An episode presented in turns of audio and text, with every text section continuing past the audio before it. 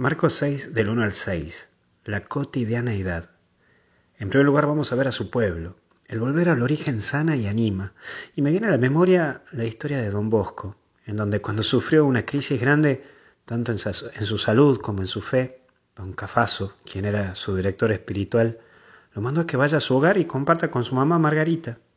Eso lo animó y lo rehabilitó. ¿Cómo será que le propone a mamá Margarita ir con él para trabajar con los niños?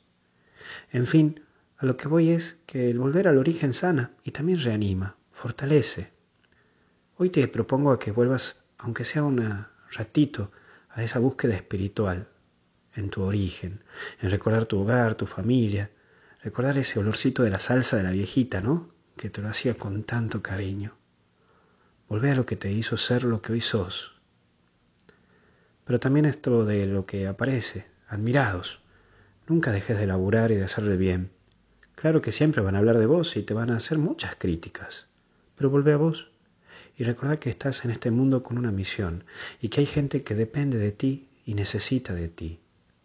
Vos tenés grandes cosas por dar y por hacer, pero no te achiques cuando la gente empieza a tirarte crítica tras crítica o comentarios. Mirar a la cruz y recuerda lo que hizo Jesús y cuánto lo han perseguido. Por eso pedí hoy a Jesús la fe. Hay dos, cosas que tienes y debes recordar siempre, porque son dos grandes elementos de tu vida, la fe y la libertad. Estas dos cosas no son negociables. Cuida y alimenta tu fe. Abandonate en las manos de Dios, pero también forma tu corazón y tu relación con Él. Por otra parte, cuida tu libertad, porque Dios te hizo libre.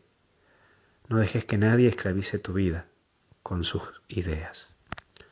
Que Dios te bendiga y te acompañe en el nombre del Padre, del Hijo y del Espíritu Santo. Y hasta el cielo no paramos. Que Dios te bendiga.